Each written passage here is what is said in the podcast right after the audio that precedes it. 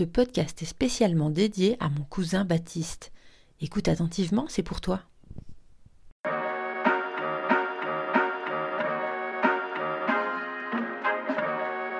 Le féminisme expliqué à mon beauf.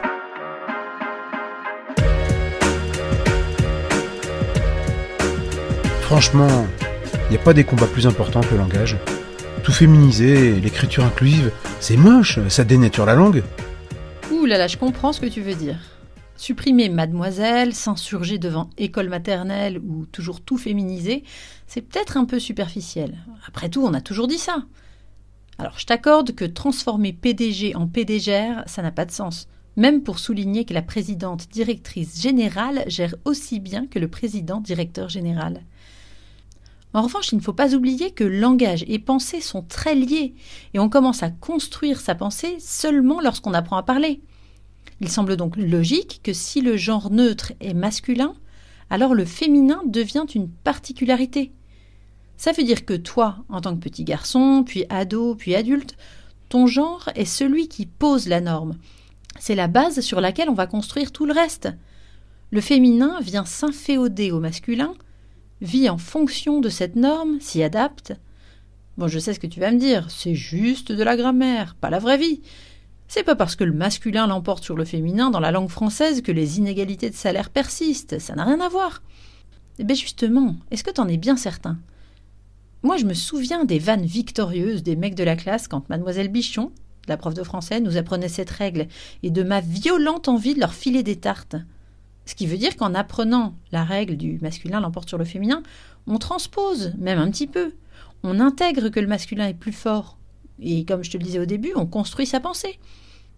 Et puis concrètement, si je te dis par exemple, ils sont tous partis, instinctivement, tu penses à un groupe mixte ou seulement des hommes? Eh bien, un petit sondage autour de moi, bon, ok, pas forcément représentatif, mais enfin quand même, laisse supposer que quand on dit ça, les hommes voient seulement des hommes. Donc oui, le langage a une véritable influence sur la façon dont on construit le monde. Et en invisibilisant le féminin au sens grammatical, eh bien parfois on rend aussi les femmes invisibles. Concernant l'écriture inclusive et cette histoire de point médian, tout ça, oui, bon, c'est vrai, ça complexifie un peu l'écriture et surtout la lecture, moi je trouve. Même si honnêtement, je suis sûre que tu as déjà réussi au boulot, par exemple, à passer d'un logiciel auquel tu étais habitué à un nouveau. Au début, tu râles, tu trouves ça relou, compliqué, et puis au bout de quelques temps, bah, tu t'aperçois qu'il est bien plus pratique et performant, et tu te demandes même comment t'as fait avec l'ancien. Et puis c'est vrai, peut-être que c'est pas joli, peut-être que ce serait plus simple de trouver une autre solution, ou qu'on devrait toutes et tous parler anglais.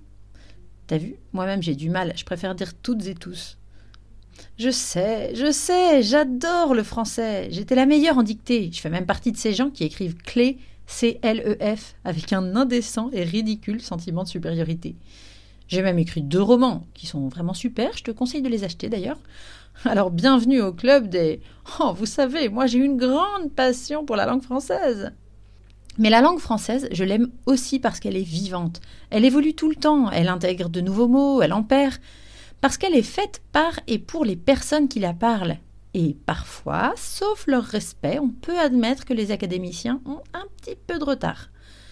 Donc non, ça n'a pas toujours été comme ça. Avant l'académie, il n'était pas rare qu'on accorde l'adjectif avec le nom le plus proche, en disant par exemple les garçons et les filles sont belles. Et en l'occurrence, ça me semble ni moche ni difficile à adopter. Et pour ce qui concerne la hiérarchie des combats féministes, s'il semble évident que réinventer le langage est moins important que lutter par exemple contre l'excision, je crois sincèrement que tout est lié et qu'on peut mener de front plusieurs batailles. Et puis je me souviens d'un copain qui disait c'est pas parce que ton pote a la jambe cassée qu'il faut pas soigner ton entorse. Je te laisse méditer.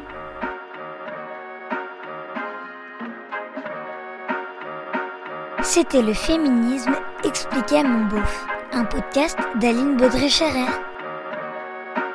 Si vous aussi vous vous questionnez sur le féminisme, si vous voulez savoir pourquoi les féministes ont du poil aux pattes ou portent un clito en pendentif, pourquoi elles plombent l'ambiance en soirée et ce qu'est la théorie du genre, si vous trouvez qu'elles en font trop et si vous avez envie de comprendre, posez-moi vos questions sur Instagram ou Facebook, Féminisme à mon beauf. Ah oui, et si vous pouvez ajouter des étoiles et des commentaires hyper sympas sur vos applis de podcast, ce serait vraiment hyper cool de votre part.